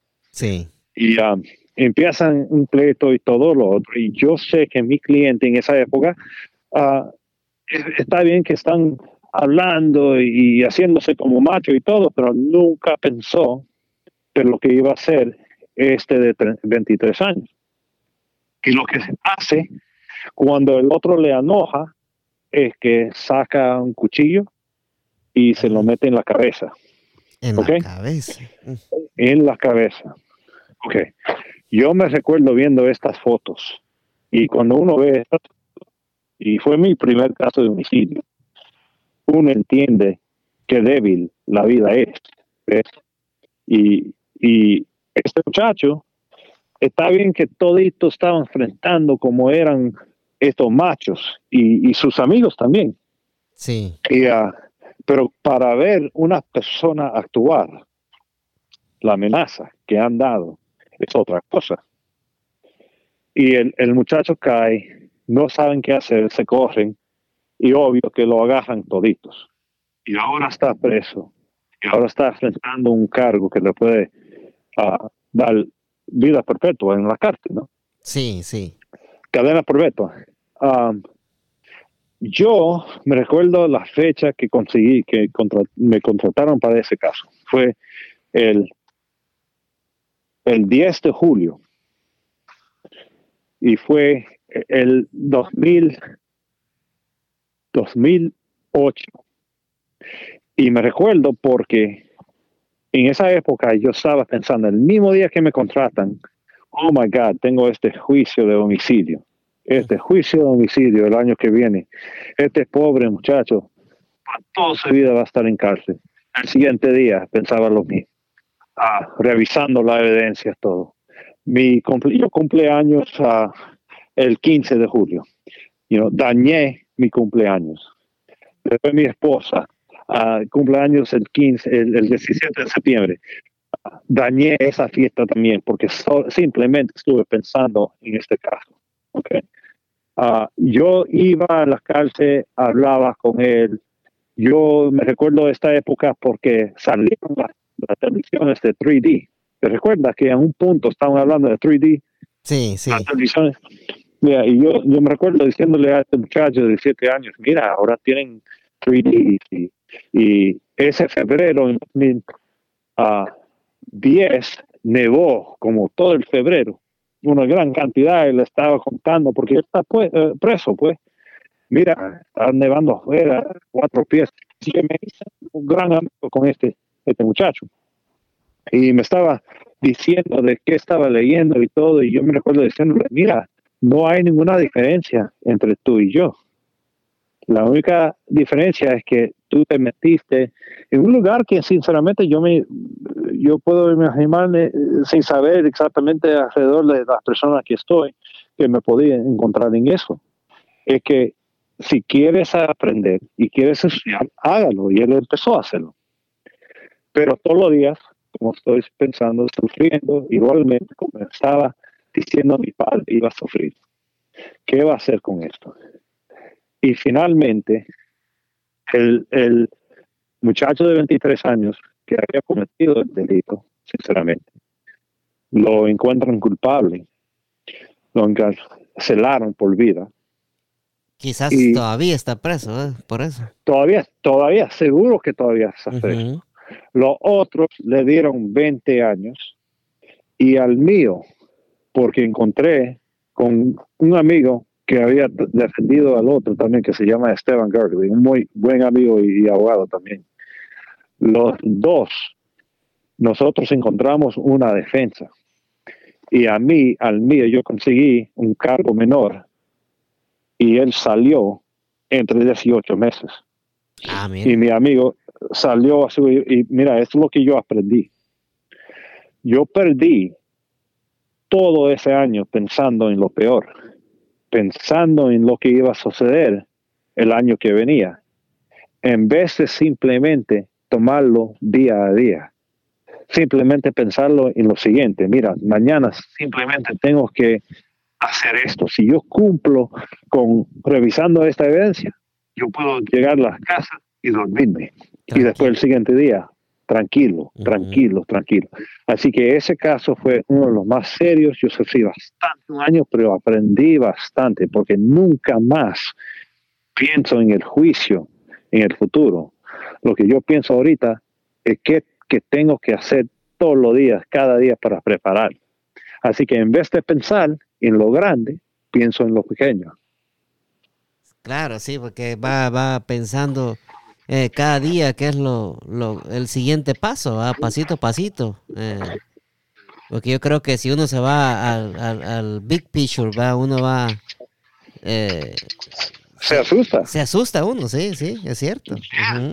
Y la vida es así, la vida es así. Y mira, eso me, y eso es lo que yo estuve haciendo como, como joven cuando pensé que ya había eh, había dañado mi vida cuando no, no cumplí con la escuela que quiso mi papá y todo, ¿no? Estaba pensando en lo peor, en vez de, mira, ok, simplemente tengo que ir allá y aplicar. Vamos a hacer la aplicación primero, vamos a ver lo que sucede. Uno se calma, uno puede sobrevivir, puede seguir, ¿no? Porque uno se frisa. ¿no? Ese miedo de enfrentar algo, que, oh, ¿qué va a pasar? ¿Qué va a pasar? ¿Qué va a pasar? No, hay que parar de pensar así. Sí, hay que tomarse su tiempo uno para hacer las cosas y... las cosas llegan. Sí. Las cosas llegan. Ahora, el otro caso que, era muy serio era de en Fairfax County. Y uh, un trabajador de mudanza, un hispano. Y mira esto, esto sí, este sí sufrió. Él uh, él acaba de, se había acabado de, casarse y había comprado una casa. Y él trabajaba de mudanza y llega a, a mudar una familia, una, una, mujer con su hija de 12 años. Y um, mientras él está trabajando, esta niña de 12 años se, she falls in love with him ¿no? Empieza a jugar con él, a dándole flores y todo, y uh, los trabajadores se están riendo de él y todo, ¿ok? Y a un punto, ella como niña no saben cómo actuar en esa manera. Cuando él está ah, moviendo las cajas adentro de la casa, ella se está poniendo enfrente de él, como, como, como hacen niñas y niños, ¿no? que no saben cómo, cómo actuar. Y después él se enoja y empieza a decirle al jefe, mira, dile a esta que no se, no se meta en lío. Él me está haciendo la vida difícil. No quiero estar en esto, no quiero estar en esto. Y el jefe está diciendo, mira, mira, nos van a pagar. Y no, cálmate. Solo un, día más, no te preocupes, no te preocupes, cualquier cosa. A un tiempo él se enoja y le dice, mira, ya estoy, yo no quiero estar con esta. Y le dice una mala palabra de, la niña o algo y ella lo escucha. Y después lo que sucede es que él va a la casa y, en un momento como las nueve de la noche están como seis o siete patrullas enfrente. y él ah, sale. Ya, eso en serio. Eh, y él sale y, le dicen, venga conmigo. Y ¿qué? ¿Qué es lo que está pasando? Y la niña había alegado que él le había violado. Oh my God. No, ya, ya, así. Y el pobre diciendo, eh, ok, ¿cómo esto? Él va voluntariamente con los detectives y lo meten en un cuarto y le empiezan a interrogar y le empiezan a mentir y le dicen, mira, ya tenemos uh, DNA, you know, tenemos DNA y, y si tú haces un examen y sale esto, lo otro, y ya sabemos que lo ha hecho. Y él dice, mira, uh, vamos al el, examen, está bien, te doy cualquier, la sangre mía, cualquier cosa que quiera, porque tengo que trabajar el siguiente día, esto, lo otro. Y claro que le estaban mintiendo, así que no había examen. Nos meten preso. Él sufrió un año adentro. Un año. Cuando, y, un año. Y mi papá fue el abogado. No fui yo. Yo todavía, yo estuve aquí en Maryland, estuve en Fairfax. O sea que, abogado, ah. eh, antes que continúe, lo metieron preso injustamente. Injustamente, esto sucede cada rato, todos los días. Cuando la gente me dice, mira, no tienen evidencia, te lo digo, para estar preso en estos días, no necesitan evidencia. Es, el lío. No necesitan para decirme, oh, no tienen pruebas. Eh, no, no piensen así. No se pueden llevar de, esa, de ese pensamiento. No importa. El sistema no le importa la verdad. Lo que le importa al sistema es evidencia o quién convence a un juez o un jurado. Sí. ¿Entiende? Y, y el tema de evidencia, como yo la comprendo, es muy diferente de lo que ustedes comprenden. Claro. Porque evidencia, evidencia es una persona alegando una cosa, eso es testimonio, que es evidencia. Eso es suficiente. Sí. Así que este pobre muchacho, después del año, ya la esposa hasta empezó a pensar que había hecho esto, pierde su esposa. Claro que no había pagado la renta porque estaba preso, perdió las casas que recién había comprado. ¿Ok? Es, así que la vida de él ya estaba destruido ya. Sí. Y eso también, que era ilegal. Y estaba en Virginia, que en esa época uh, era cuando estaban llamando a la inmigración de Fairfax de una vez y todo. Así que vamos a juicio. Mi papá, el primer juicio, encontramos un problema con la evidencia y no lo podían a condenar. Así que eso no quiere decir que se gana. No, no. Pero se hace un hung jury que no podían decidir. Así que el jurado, los miembros de los jurados, no podían decidir a 100% la culpabilidad de él o si era inocente. Y en ese, cuando eso sucede, el Estado tiene que tomar una decisión, si lo van a seguir con un juicio de nuevo o lo van a dejar a salir. A este decidieron que le iban a dar otro juicio, así que no salió. Ah. Así que teníamos que pelear la segunda vez. Antes de esa segunda vez, conseguimos un investigador y mi padre tuvo el pensamiento de, mira, vamos a ver de dónde salió esta niña.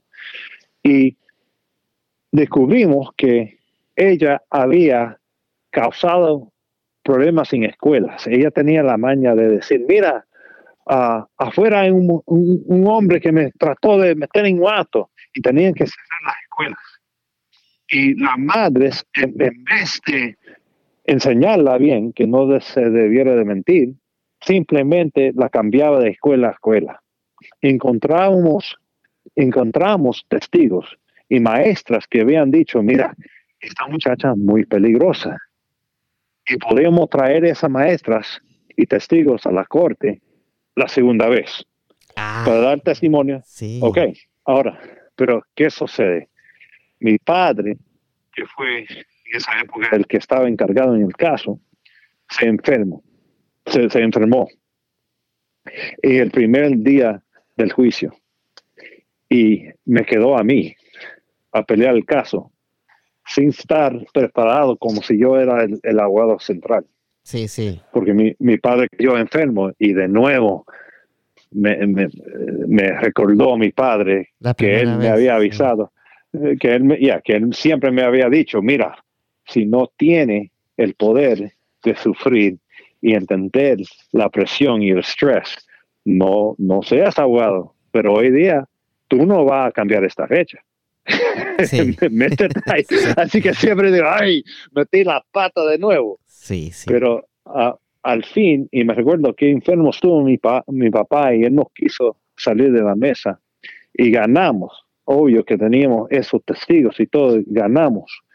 Y, Y yo me recuerdo ese día pensando, ok, ya estoy libre de esto. Y yo saliéndome de la sala y mi padre todavía peleando por el cliente y diciéndole al juez, mira, ya es no culpable, ¿por qué lo están llevando atrás? Y yo, sorprendido, no entendía lo que estaba pasando. Y el juez dice, escúchame, salvado, ¿qué dice? Mira, ¿por qué? ¿Qué poder tienen ustedes después de un año a tener este cliente acá? ¿Por qué lo están llevando atrás? Y el juez dice, ¿sabe qué? Yo nunca he escuchado eso. Y está bien, déjalo ahí. Y él sale de esa sala. Y después les pido a mis papás, hey, ¿por qué te importó tanto? Normalmente los traen adentro de nuevo y le dan la ropa y todo. Y él dice, mira, te olvidaste que es ilegal. Ya sufrió un año. Si él entra en esas puertas y él baja de nuevo, ¿quién está esperándolo abajo? El gobierno federal, la inmigración. Ah, y entendí, ¿ves? La diferencia de la, la, experiencia de, de, un abogado de, de 40 años en vez de un abogado como yo en esa época de 10 años, él nunca paró de pensar en todo posible. Yo pensé que había ganado todo el caso. Al fin, al fin, mi papá todavía estaba pensando en lo que venía para el cliente. Es que uno siempre sigue, eh, sigue aprendiendo en este, esta profesión en la vida. Sí, sí. Y, y, el, el, el, cliente, eh, abogados, eh, quedó libre, no, no fue deportado. No fue deportado porque nunca entró a esa puerta. Ahora, yo no sé, eso fue, wow, eh, mi niña tenía 18 meses, así que eso fue en 2000, de a ver, 18, 19, 2009, eso fue. Así que yo no sé qué le pasó a él, pero solo sé que ese, esa época no, no fue deportado ese día, él salió. Y nunca, ya no supo de él, no supo si, si demandó al Estado ni nada, porque él tenía una demanda, oh. ¿verdad? No, eso es otra cosa que piensa la gente. ¿O no? Mira, no, ahí no. El, el, el, condado, el gobierno puede seguir con un caso. Es muy difícil ir contra uh, el gobierno por una mm. acusación. Si tienen testigos, eso es suficiente para ellos a seguir. Hemos tenido casos cuando tenemos las pruebas que descubrimos después de meses a pelear que el gobierno ya tenía eh, las pruebas para probar que nuestro cliente no era, no era culpable, que era inocente y todavía siguen. ¿En serio? Porque, En serio, ya. Mira, hay que entender, hay que entender que también es un negocio, también en, ciertas partes, ¿no? Uh, uh, está bien, hay, hay, hay fiscalías, abogados del gobierno que yo les tengo toda la confianza, que yo les puedo hablar sinceramente, hey, ¿qué tienen de evidencia acá? Y que yo sé que me van a decir la verdad. Pero por cada uno de esos, yo conozco dos o tres que van a hacer lo que quieren para su carrera, que no le importa en realidad que piensan en una manera que tal vez no tengo evidencia para este tipo en esta época, pero yo estoy convencido que un mal tipo y ha cometido un error en la vida lo voy a encarcelar. Eso sucede en este en, nuestro sistema acá. Porque el sistema funciona a un nivel que siempre tiene que ver con un ser humano. Y ustedes saben que seres humanos mienten. Y mucho, sí y mucho. Usted, mira, mira, eh, mira todo lo que está pasando. Y, y, se lo digo, aquí lo que me molesta, lo que veo en nuestra cultura acá, y el tema de inmigración, eh, que yo he visto bastante gente buscando la visa U, o mujeres que alegan que ah, hubo violencia doméstica porque quieren un divorcio y quieren ah, asegurarse que van a ganar algo en el divorcio o que le van a dar la visa U porque era una, víctima de violencia doméstica o de un asalto sexual. Eso sucede y está sucediendo. Estoy convencido que esto está eh, sucediendo. Sí, sí. Y, y, es algo que, que en veces con lo que es la, la, violencia doméstica, ¿verdad? Hay, hay, hay veces, ¿verdad? Eh, eh, veces, ¿verdad? No estamos, no, no, estamos afirmando acá, no va a pensar mal la gente. Hay veces que, que hay mujeres que mienten, ¿va, ¿verdad, abogado? Oh, claro. Sí. Y hay hombres que mienten también. Y hay hombres Pero sí, mira, hay hombres que mienten. Así que el problema, el problema es que cuando vamos a ver, cuando sabemos qué, qué es lo que ha sucedido y qué nos vale más. ¿Ves? Yo entiendo, yo no quiero nadie que me viola mi niña. Yo tengo dos niñas, dos hijas. Sí, sí. Yo no quiero que se encuentran uh, un día con una relación que están sufriendo violencia doméstica. Es más, puedo decir que en ese momento tal vez yo me meto preso, ¿no? Tal vez yo hago algo defendiendo a mis niñas que me encuentro en, la cárcel. Yo entiendo de esa capacidad de, que, tengo.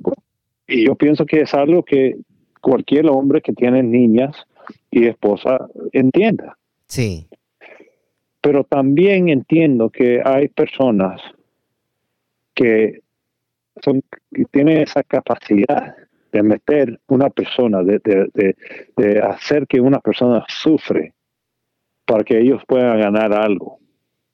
Así que, ¿qué le importa más? A mí me importa que un, una persona culpable esté afuera en vez de tener una persona inocente adentro de la cárcel. Así que cuando yo veo una acusación, en vez de pensar inmediatamente que, ok, aquí tenemos una víctima y un culpable, yo prefiero pensar primero, espérate, esto es una historia y lo que tenemos acá es un acusador y un acusado. Y después a, ver cuál es la evidencia. Y eso es lo que debe de tener. El sistema debe de funcionar así. Debiéramos de pensar primero que el que acusan es inocente. Pero eso no sucede. Mira lo que sucede cuando escuchamos algo por el noticiero. De una vez cuando le dicen, mira, tal uh, pegó a una niña y, en la carretera nos paró, un accidente, esto, lo otro, todo el mundo quiere guindarlo. ¿Ves? Sin saber, nada. Sin saber, sin, sin estudiar el caso, sin ver la evidencia, sin presentar nada. Eso es algo que es obvio que la gente hace y nunca, y esto es lo que me quejo siempre con Samuel Galvez. Digo, mira, todo lo que estamos hablando, lo que ha, pasado en las noticias y todo. ¿Por qué nunca escuchamos del follow-up? ¿Por qué nunca escuchamos? Porque los casos que yo he ganado, yo nunca me, llega un reportero a decirle, oh, ok, está bien, vamos, vamos a esculparnos y a decirle todo el mundo, uh, después de decir que, que, su cliente era arrestado por homicidio, que ahora que ha ganado el caso, Salvado, vamos, vamos a hacer una media hora de explicar cómo que ganaste el caso vamos a decirle al mundo que ya es inocente. Ellos no hacen eso. No se van a retractar nunca, ¿verdad? Sí. no, no. sí. La, mira, la única cosa que escuchamos nosotros y lo que es hard es la noticia de lo que había sucedido, el crimen, no la inocencia. Usted tiene toda la razón cuando dice va, el, el follow-up del, del, del, cliente, ¿verdad? Porque al principio, como usted dice, todos lo quieren quieren colgar, pero al final sale siendo inocente. Ya. y el pobre ahí sufriendo todo. Ya, ya, ya, ya lo condenaron, pues. Sí, es, es, el sistema es, es, es difícil de, de, comprender para personas como yo, ¿verdad, abogado? Y es por eso que nosotros necesitamos a ustedes y qué bueno que, que tenemos abogados como usted, ¿verdad? Y como, y como Maluf, ¿verdad? Que, que la gente puede confiar en ustedes plenamente, ¿verdad? Oh, yeah, porque, mira, ya, ya, mira, si hemos ya vivido la vida así, no hemos, no nos han vendido a este punto, no, no nos vamos a vender ya. Claro. No, hay, no hay razón, ya, you know, yo he sufrido ya por como pienso las cosas, a mí no me van a cambiar. Yo no necesito nada más, yo estoy bien. Sí, porque tú tienes, tienes el ejemplo de tu papá, ¿verdad? Con lo que él hizo con el muchacho que le chocó el carro y, no fue a testificar para que no lo para que no se metiera más en problemas, ¿verdad? Ese es Oh, yeah. Tu papá ha tenido un gran corazón en esa parte. siempre, siempre ha sido así. Y, y es así que se lo digo, a veces me, quedo pensando, ¿cómo es que lo tiene? ¿En qué?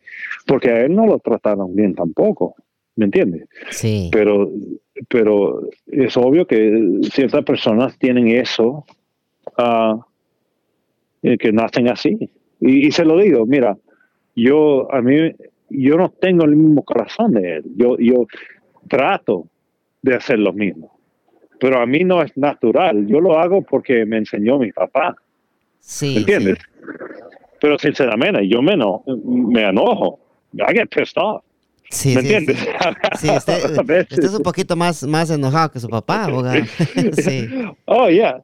Yeah, I mean, e, e, es una cosa diferente, pero yo siempre pienso en eso. Y ahora mi hermano, mi hermano, me imagino un día se va a hacer juez, porque él sí tiene ese, uh, esa manera de pensar muy, muy calmado, muy uh, level, right? no, sí. Eh, eso es, es, muy diferente, pero pues toditos somos diferentes, ¿no? Todos somos diferentes, sí. la diferencia conmigo es que a mí yo no veo ninguna cosa mala por decir, mira, yo tengo errores, yo cometo errores, yo no soy perfecto, yo estoy aprendiendo la vida también como ustedes. Yo no sé qué me va a traer mañana. Yo puedo ser, yo eh, puede ser que en una semana pienso que todo lo que estoy hablando hoy día era una tontería. Tal vez debo cambiar la manera de pensar, ¿no? Exacto. Uno nunca sabe. Ya, tal vez alguien llega y diga, mira, Salvador, está bien que ha gastado todo este tiempo en su vida, pero lo está haciendo mal. sí. imagínese, abogado, que le vinieran a decir eso a esta, ojalá, que no, ojalá que no están correctos pero es algo que, obvio que tengo que, eso puede ser, you know. ¿Quién, quién, quién me manda a mí? ¿Cómo que voy a pensar que yo estoy todo incorrecto? You know? No, no, Una persona no debe pensar, ¿eh? uno no cambia, no, no aprende, se siempre piensa eso. No, es cierto, uno, y, y, uno todos los días, ¿verdad? Como usted dice, uno todos los días aprende, ¿verdad? Y, y, y más usted, ¿verdad? Que, que se topa con, con diferentes eh, personas de diferentes países todos los días, ¿va? Es, eh, es, es, un poco, me imagino que es un poco difícil para usted, ¿verdad? Cuando estoy hablando de los latinos, ¿verdad? Cuando se topa con un salvadoreño, con un guatemalteco, con un hondureño, pues ya ve que estamos tan cerca y, en vez de las palabras no son las mismas, ¿verdad? Entonces, eh, yo me imagino que usted está acostumbrado a todo eso, ¿verdad? Y, ya, pero cada rato, pero hay que aprender, hay bastante. Todavía no entiendo todo lo que piensan. Yo estoy un poco desconectado de la comunidad porque yo me creía acá, ¿ves? Yo, yo, yo estoy casi afuera adentro y yo sé que me ven así y, yo lo entiendo también. Um, y aquí, yo te estoy hablando a ti, usted, ellos no saben que y yo tengo una pasión de autos, que yo he tenido esos trabajos, que yo era mecánico, que, que yo también, mi, mi mano, si me ven las manos, ya saben que yo trabajé. Sí, sí, no, pero ahora lo van a saber, abogado, porque van a escucharlo acá en el podcast. y, como, y como le digo, pues este, en el podcast este, quedé sorprendido de toda la gente que, que está hablando de usted, ¿verdad? Y todos los likes y corazoncitos que le daban a su entrevista y gente que va a estar pendiente, que salga el podcast y, y hubo uno que dijo que era una persona muy honesta, ¿verdad? Y eso se agradece, abogado. Yo sé que usted va a seguir el camino de su padre, ¿verdad? Y que va a defender a la, comunidad latina eh, con uñas y dientes, como decimos, ¿verdad? Bueno, mira, le voy a decir una cosa, y también así que manejamos la, firma de abogados, tenemos 12, 12 abogados ahorita y todo, cada uno tiene el mismo sentimiento, como el, uh, Julio Alemán, el primo de mi esposa, él ha sufrido bastante como hispano, vino aquí de El Salvador. Él sabe cómo es como estar en una escuela sin saber el idioma. Y él, y él entiende todo eso. Y, esa experiencia es que lo hace ser un abogado muy bueno. Y él, y él ha estado conmigo 10 años. Casi, casi todo. Yo nunca pierdo empleados. Nunca se van. Sí. Porque mi padre, Salvado portugués. Salvado, ese nombre es portugués. Mi padre es portugués.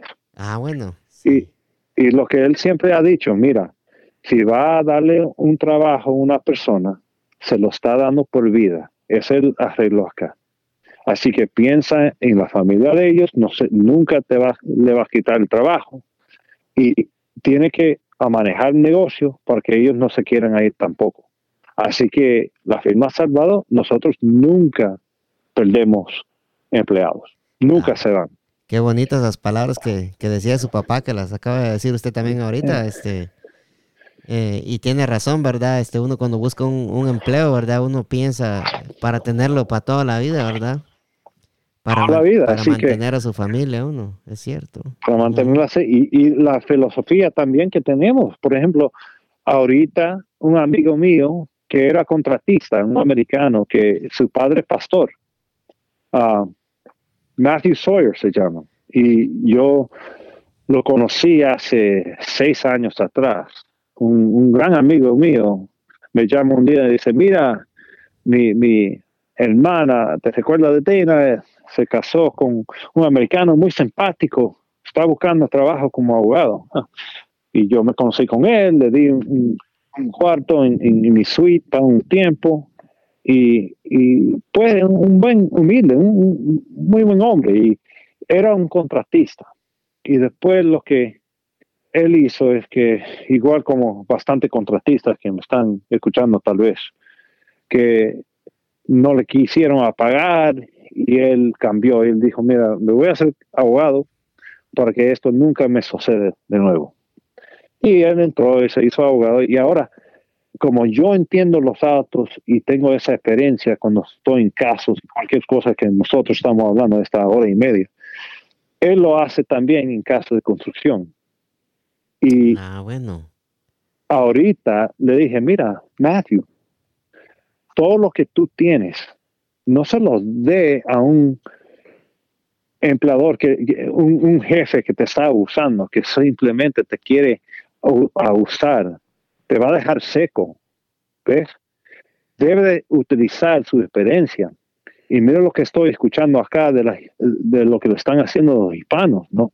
Le están diciendo que no van a pagar porque las cortes están cerradas, que mira aquí 25% es lo que te debo porque no hay nada que pueda hacer. Vamos a juntarnos y ayudar a esta comunidad piénsalo, piénsalo. Y después de 12 meses, esta semana va a empezar. Ah, mira, y, es, y yo, y, yo y es, mira, mira lo que es, es la experiencia. Él puede hablar con un subcontratista, un contratista que le deben dinero porque él lo siente, él ha estado ahí. Eh, y él sabe cómo masca la iguana ahí en ese, en ese, en ese territorio. Y él sabe, él sabe y él puede, y él le mira, y eso es lo que le digo a todo el mundo. A veces los abogados le dicen, mira, y los abogados de Harvard no son excelentes y todo. A mí no me importa lo que saben de los libros, porque si no saben de la calle, siempre tienen algo que se pueden ganar. Si no entienden lo que sucede día a día, ¿qué, le, qué, qué, sucede, qué, sucede en la calle? Mira, es, eh, no le tengo miedo yo ya sé que lo puedo ganar, por lo menos en ese tema. Claro, porque tiene, ahí sí como, como decimos, ¿verdad? En el bajo mundo tenemos calle, ¿verdad? Ya. Y eso no se lo quita a nadie a uno. Eso no se lo quita a nadie. Y sabe que yo he tenido clientes que son millonarios y ellos lloran antes que yo. eso es lo que ellos empiezan a llorar más antes que yo. Porque a mí me da risa, y eso sí, en serio, me da risa cuando... Y, mira, no, de mala fe, estoy hablando de esta manera porque... Mira, porque a veces yo veo que la gente siempre está como viendo esta gente que tiene dinero en Potomac, en casas y todo, y todo, como, oh my God, yo quisiera hacer eso, como si, yo no pienso que una persona con todo eso se debe más respeto de una persona que, como dice usted, carpintero o que está trabajando en construcción. A mí, yo no veo la diferencia. Y, eso me enoja cuando yo veo que las personas le están dando más respeto a una persona simplemente porque está en una casa grandísima en, Potomac. O en Great Falls, O en, Great Falls, ya. Y se lo digo, que yo he representado, yo he tenido bastante casos cuando estábamos peleando por millones de dólares Y como digo, esa gente llora por cualquier cosa. Si no pueden pagar eh, la cuenta del BMW un mes, oh my God, ¿qué voy a hacer esto? Lo otro? Y yo estoy, mira, my God. Mira, yo, yo en una época de mi vida, yo ni contestaba el teléfono porque yo sabía que era un tipo pidiéndole dinero que yo le debía. Así que, sí. Eh, you know, yo sé cómo es. Y, y, si tú no puedes, tú, tú me vas a llorar porque no puedes pagar un día, un mes del BMW. Olvídate. Tú no puedes sobrevivir esta vida porque eso no es nada. Tú no has sufrido hasta que ve tu madre llorando porque no hay dinero para la renta, que tienen miedo que te van a botar de las casas. Todo eso, si no lo tienes en tu vida, no me vengas con como si tu vida es tan difícil. Así que con eso, si no, si yo no veo, y por eso que yo, yo no le, doy tanto respeto a las personas que las tratan a, a los humildes como, como basura, como a veces veo que no, ni les quieren a saludar la gente que están limpiando la oficina. ¿Y por qué? La oficina, si ellos no lo limpian, ustedes no pueden limpiarlo, no saben cómo hacerlo. ¿Y qué van a hacer los clientes? Te van a echar la culpa a ti, porque tienen una oficina sucia. Así que, ¿quién es que, quién, quién, quién necesita a quién? y, y, viéndolo bien, ¿verdad? Es el, eh, se necesita la persona que, que, limpia, ¿verdad? Más que se necesita, más que el que limpia necesita el que le paga, porque él fácilmente puede conseguir trabajo en otro lado. Oh, yeah, yeah. Mira, imagínate si todos los que están trabajando en construcción ahorita paran, un día dicen, mira, ¿sabe qué? No voy a trabajar. ¿Qué sucediera acá? Yo creo, yo creo, abogado, que, que se para la maquinaria aquí. Exactamente. ¿Verdad? Exactamente. Eso, eso es lo que pienso yo también. Lo que hay que hacer es convencer a esas personas que, esos, que tienen ese poder. Hay, convencer, hay que convencer nuestra comunidad que tienen ese poder. Sí, es cierto. E, e, ese, ese, esa es una forma muy, muy, muy buena de, verlo, ¿va? Si lo miramos de esta manera, este, eh, tenemos el poder por esa parte, abogado, porque si nosotros paramos, ¿quién trabaja? ¿Quién trabaja? Imagínate, el drive-thru de McDonald's. ponle atención. si, tú vas a drive a McDonald's o a Popeyes o cualquier restaurante, you know, uh, o cuando está manejando en las calles y ve quién está trabajando en la construcción, construyendo todos los edificios y todo, los árboles en esos vecindarios, ¿quién los están cortando? Todos latinos. Latinos toditos. Exacto. Ajá, es, es, es, es, como, como decíamos antes en las marchas que vienen en el 2010, ¿verdad, abogado? No sé si usted se acuerda que es tiempo que el gigante se levante, decíamos, ¿va? Y y se levantó, se levantó un poquito, pero creo que lo que afectó en, ese, en esa época fueron las divisiones entre los, entre los grupos, ¿verdad? Que, querían unas, querían más de lo que estaban queriendo nos dar el, gobierno en ese entonces, ¿va? Pero ya veremos qué pasa. Bueno, es, mira, quién sabe lo que sucede ahorita. Mira lo que está pasando acá una cosa que yo siempre he dicho, porque como le había mencionado, yo me creí con mi hermano en Damascus, en una época que sinceramente nosotros éramos los únicos latinos, right? Um, y eso que sinceramente yo admito que estoy un poco desconectado porque perdí el, idioma, hasta el idioma perdí, porque you know, viviendo en Damascus para tanto tiempo, sin otros hispanos uno, uno se olvida, ¿no? Sí. You pero... Um, yo, creo que la comunidad lo reconoce a usted, abogado, como latino, y saben de que pueden contar con usted. Igual a Maluf, ¿verdad? Oh, ya, ya, ya. Pero mira, pero y, yo entiendo eso ahorita, pero eso, yo soy un hombre de 46 años ahora, ¿ves? O 47. Pero cuando yo voy a los 20 años y todo, sinceramente, ya me había, ya me había desconectado de, de, la comunidad. Yo entré de nuevo cuando, cuando vi cómo estaba trabajando mi padre y, volví a entender y, aprender, aprendí el idioma de nuevo y todavía estoy aprendiendo. Pero sinceramente, yo estuviera mintiendo si yo no, si yo no pienso que había casi faltado respeto a mi cultura. Tengo que aceptar eso. Tengo que aceptarlo. Entiendo, entiendo. Y yo creo que eso es eh, cuando uno está joven, ¿verdad, abogado? Es que uno, uno hace cada cosa, ¿verdad, cuando está joven, pero eh, al, final de, al final de todo, ¿verdad? Uno se viene dando se viene dando cuenta de que lo que estaba haciendo uno no estaba bien, pues si uno agarra el camino, tal fue el caso suyo, ¿verdad, abogado? Y mira, ahora usted es una persona exitosa, abogado. Bueno, vamos a seguir, vamos a seguir aprendiendo, porque um, yo sí pienso que ahorita lo que hemos visto es algo que yo siempre supe. Cuando Trump vino y la gente aquí que vemos peleando, y yo digo, no simplemente si es republicano o cualquier cosa, pero ah, el tema del racismo, yo siempre lo he visto acá en este país. Yo no pienso que Trump creyó el racismo, yo simplemente pienso que él le ha dado permiso a gente hablar sinceramente de lo que piensa. Sí. Así que yo, que, eso es algo muy importante, porque a veces cuando escucho a la gente diciendo, oh, este país es tan, tan eh, tal vez el mejor país en, el mundo, que no estoy convencido todavía, pero tal vez, ¿ok? Pero no es un país perfecto tampoco. You el, el, racismo de acá es, eh, existe y es parte de esta cultura acá. Eh, de tratar un ser humano malo es parte de esta historia acá, en este país.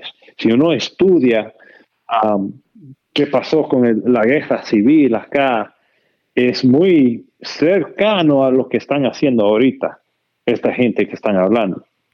Y si uno se mete en las áreas como del monte aquí por el sur, se han ido allá y todo, como piensan la gente, es muy diferente lo que está moviendo por televisión y lo que pienso que la persona viene acá o esperando a encontrar.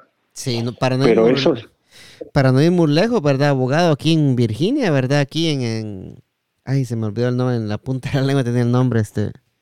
Este pueblito aquí en Virginia que son bien, este, la gente bien racista, ahorita que Trump ganó, pues como usted dice, ¿verdad? Se, sintieron con permiso de que podían decir lo que, lo que sentían. Oh, yeah, yeah. Es así. Um, y hay que recordarse de eso. Así que hay bastante que hay que hacer para cambiar las cosas acá. No va a ser fácil. Um, pero, y también, mira, tenemos una culpa también, nuestra cultura. Como yo, eh, esto es lo que yo quisiera, que las personas pudieran aprender lo que a ver en el espejo, a ver exactamente los errores que ha cometido. Así que cuando yo ahorita pienso en, mis años, cuando tenía 20 a 25, y me estaba metiendo en líos y todo, en esa época yo estaba quejándome que me estaban tratando así porque yo no era como ellos, ¿no? Yo me quejaba de, de, los oficiales que me paraban, mira, ¿por qué me están molestando tanto y todo? Ahora como adulto, yo me pongo a pensar, bueno, sinceramente me paró el oficial porque iba corriendo a 85 millas por hora. Así que a veces hay, hay que admitir que a un punto está bien que tal vez me estaban tratando mal, pero yo también tenía la culpa en, vez en cuando. Sí, así es, por, la, por la falta que estaba cometiendo, es que lo estaban. Por la falta que estuve cometiendo. Ya. Así que you know, hay, que, hay que poder a verse en el espejo y, y como a, saber cómo que está aprendiendo o cómo que usted también tiene una culpa del problema.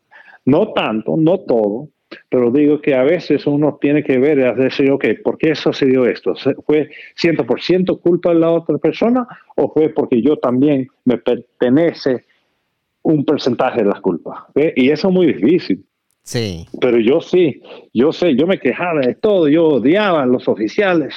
Mira, dice, estos tipos siempre me andan jodiendo la vida, esto, lo otro y todo, pero ahora pensando en adulto, en vez en cuando me entra un, pensamiento, una memoria, y le digo, mira, mira, tenía razón ese tipo. Era mi culpa. Fui yo que empezó. Era mi culpa. Después de 20, 30 años me sale un pensamiento así. Imagínese, abogado, que, que dijeran, que dijeran los, los policías, ay, va, crazy Hispanic again. Yeah, crazy. Así era, crazy Hispanic. Sí. Yeah. Oh, my God, abogado, sí. Ah, lo, lo, que aprendimos de, eh, de esta entrevista fue su, su, apodo de antes, abogado. su nickname de antes. Yeah. Sí. Abogado, ya, ya para ir terminando, le tengo una última pregunta y es sobre el presidente Biden. Eh, ¿qué, qué, qué, qué, opina usted eh, ahorita que entre el presidente el 20 de enero, ya mañana, verdad? O, eh, el 20, hoy estamos a 18, así que dos días. ¿no? Ah, sí, el miércoles, ¿verdad? Que él entre en el poder. ¿Usted cree, abogado, de que él tiene que tomar medidas drásticas con este virus y, y cerrar el país unas dos semanas o no? Ah mira, esto, esto es lo que yo pienso que va a suceder. Um, yo pienso que vamos a ver un cambio drástico, primero en los números de los que están, que, están en el hospital. Y esta es la razón, porque um, hasta yo, cuando empezó este virus, y están hablando de qué mal era y, y, cómo esto afectaba a las personas y todo, y que hay que ponerse mascarilla y todo. Y, yo veía al presidente y veía a todos los que estaban al lado de él. Y, y yo estaba estudiando esto al mismo tiempo, pero todavía me entraba ese pensamiento que, mira, ellos tal vez saben algo que yo no sepa y esto puede ser todo mentira. ¿Por qué están andando ellos sin máscara? ¿Ves? Y si yo estoy pensando eso, me imagino que había bastante personas que se estaban llevando de esa idea también. Mira, si ellos están sin máscara, yo no tengo que estar con máscara. Así que si simplemente si la administración que lo estamos viendo ahorita, no estamos hablando, ya no estamos viendo Trump con todos sus seguidores sin máscaras por todos lados como antes. Si Biden y su administración siguen con las máscaras, todos los que no van a tener ese mismo pensamiento de las personas pensando, ok, no hay que ponerse máscara. Y al mismo tiempo tenemos esta vacuna saliendo al mismo tiempo. Y yo pienso como en marzo, abril, los números van a bajar bastante. Eso es lo que pienso yo. Simplemente porque las reglas han cambiado. Como están viendo, como están actuando esos que están en poder, yo pienso que las personas y las comunidades y todos van a cambiar en ese mismo lugar. Y simplemente por ese cambio que van, vamos a ver los números bajando. Porque si se recuerdan, en julio del año pasado ya estaba, uh, los números estaban muy bajitos comparados de ahorita. Bajaron y eso sí.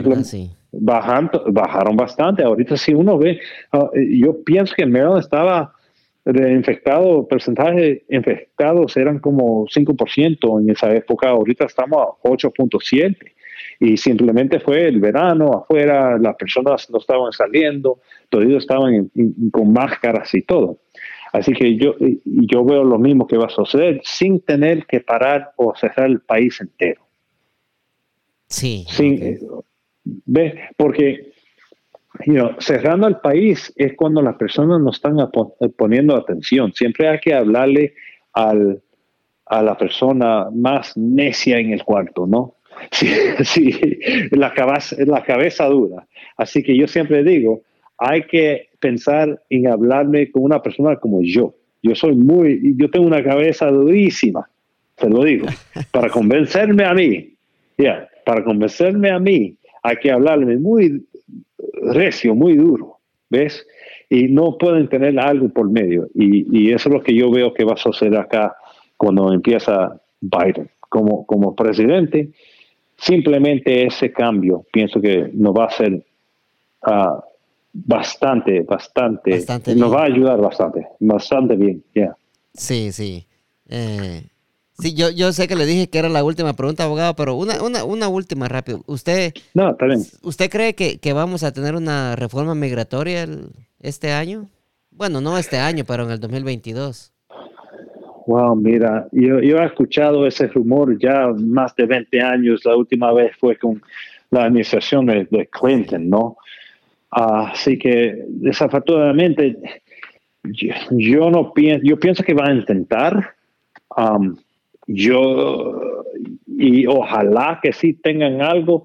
Yo, yo simplemente no le tengo la confianza en los demócratas. Yo pienso que van a empezar a hablar a, una, extrema al otro lado del cuarto de los republicanos y nos vamos a encontrar en la misma vaina. Sí. si, ellos, y, si, si, ellos pudieran a, a, ir paso a paso, simplemente, tal vez no vamos a hablar de una carrera de la ciudadanía de una vez, vamos simplemente a, acostumbrarnos a un permiso de trabajo, ¿ves? Porque si uno dice eso, wow, solo queremos permiso de trabajo, no van a tener extremistas del lado derecho diciendo, mira, ellos quieren amnesty, ellos quieren ser todo el mundo ciudadanos acá. mira, vamos paso a paso, vamos a entrar al cuarto, vamos a entrar cada uno, uno, uno, cada uno, dos personas al tiempo y después, cuando se dan cuenta, ya tenemos 500 en el cuarto, ¿qué va a hacer el, tipo? Sí. No nos va a pelear, ¿ves? Pero si entramos, uh, piensa lo que hicieron con, con, la pandemia. Al principio, recuerda que, que nos habían dicho, mira, solamente dos semanas. Simplemente dos semanas vamos a tener esto, ¿te recuerdas? Claro, sí, me acuerdo. Y cuando venga el verano se va a ir porque eso no aguanta lo caliente, decían. Right, that's right. Así que empezaron dos semanas y después nos dijeron 30 días. Y después, después de tres meses que yo me di cuenta, eh, espérate. Sí. ¿Qué pasó? ya era muy tarde, ya cambió toda la vida. Eso es lo que hay que, yo pienso que hay que atacar el tema de migración y esa misma forma paso a paso para que no se den cuenta, para que la resistencia no empiece de una vez. Porque si hablamos de la ciudadanía de una vez, todo lo que estos racistas y, lo, del lado derecha, extrema, de una vez se van a despertar.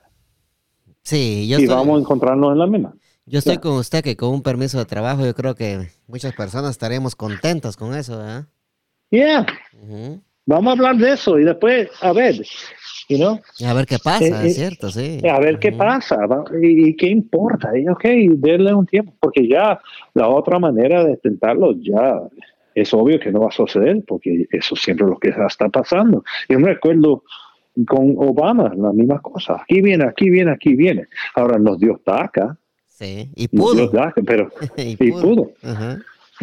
Sí, yo, yo pienso igual que usted, abogado. Yo, yo, yo he ido, eh, que le dijera yo, tal vez a unas 20 marchas y, más las asoleadas que me di, las quemadas por el sol y, nunca tuvimos nada, abogado. Yo, yo siento de que para que me saquen a mí a marchar otra vez, yo creo que ahí sí va, no sé qué, qué tendrá que pasar, pero yo, yo estoy con el mismo pensamiento, que no, no estoy emocionado para nada, para nada. Y, y si se da, pues eh, bienvenido sea, pero la verdad no, no me siento emocionado por, por ese rumor que anda. Yeah, yeah, yeah. Yo, yo, no, mira, yo no confianza. Uh, los políticos ya, y yo no era político, mira, yo, yo cuando, cuando ganó la elección de Trump, o Trump ganó la elección en 2016, yo entré a mi oficina y lo, eh, toditos estaban llorando y todo. Y yo, yo, yo, ¿qué es lo peor que pueda suceder? Yo no entendía nada. Yo, yo no entendía, y a mí, lo político, un presidente, ah, eso no tiene que ver con mi vida. Mira qué gran error. ¿Ves? Um, era tan como si no lo pienso todos los días, right? Así que uh, ahora cuando veo en la televisión que atacaron el Capitolio y todo, eh, ahora sí, esto parte de toda nuestra vida. Y había bastantes personas que eso les despertó. Así que cualquier cosa que va a suceder tiene que ser muy al paso. Hay que hacerlo de una manera que no va no va a llamar tanto atención y resistencia y, y por eso que Biden, a mí, yo voté por Biden, pero sinceramente yo no, no fue el, mejor candidato que, que, yo quisiera como presidente. fue el mejor candidato para la época que estamos viviendo ahorita. Sí, yo creo que he escuchado a mucha gente decir eso, ¿verdad? Este, lo mejor de lo peor, como dicen algunos, ¿va? Eh, Sí. Eh, abogado, eh, muchas gracias por aceptar mi invitación al podcast. Mire, se fueron dos horas como si nada y... Eh, Ay, no, man, no, gracias a usted, man. Y usted me da gracias a mí, pero tú me diste la oportunidad de hablar. Ah, no, para mí es un placer tenerlo acá. Mire que, que me disfruté esta, esta entrevista. Yo ahorita mismo eh, la voy a pasar a, la computadora, la, la, voy a pasar a MP3 y la, y la subo al podcast y ahí lo voy a estar etiquetando en su Facebook, abogado. bueno, muchísimas gracias. Y que tome buena noche acá y aquí que... Ah, ya, tienes razón, ya se, fueron dos horas, ya. Sí, dos horas, ya, abogado, sí. Eh, abogado, un placer y un gusto. Pase feliz noche, Dios me lo bendiga. Eh, no me corte todavía, solo voy a, cortar aquí el podcast para despedirme después de usted. Eh, gracias, gracias, abogado, y feliz noche. No, gracias.